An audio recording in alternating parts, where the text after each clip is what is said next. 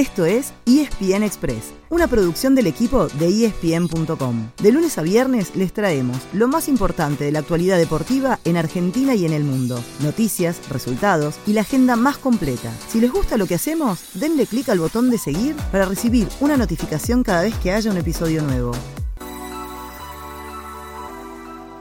Apareció el comunicado, ¿eh? confirmado, lo leo, el Club Atlético Boca Juniors, luego de los hechos sucedidos el pasado domingo, informa que los jugadores Darío Benedetto y Carlos Zambrano no serán parte del plantel del primer equipo en los siguientes dos partidos.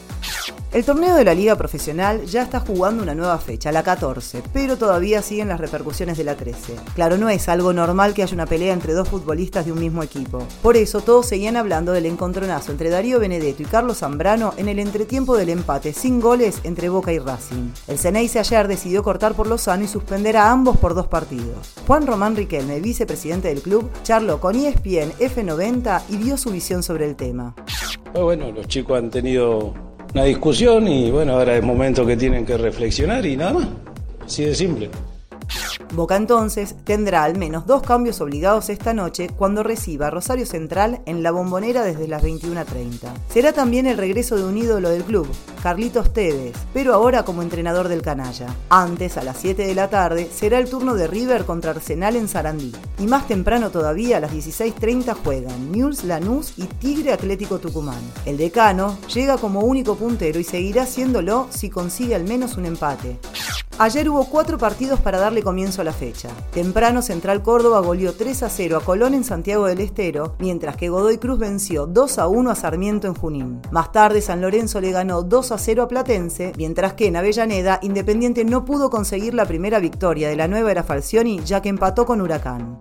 Tenemos dos temas más de fútbol, y ambos tienen que ver con la selección argentina. Por un lado se confirmó oficialmente la cancelación del partido de eliminatorias entre Brasil y Argentina. Es el que se suspendió a los 5 minutos el año pasado con el marcador en blanco y que estaba programado para septiembre, pero la AFA y la CBF con el visto bueno de la FIFA acordaron no jugarlo para así continuar con sus planes de preparación para el Mundial. La selección entonces tendrá la fecha disponible para disputar un amistoso y para entonces ya debería estar recuperado Ángel Di María. Angelito anotó su primer gol oficial con la Juventus el lunes durante el 3 a 0 sobre el Sassuolo, pero después tuvo una molestia y salió reemplazado. El club confirmó que tiene una lesión muscular en el aductor izquierdo y que le harán nuevos estudios en 10 días.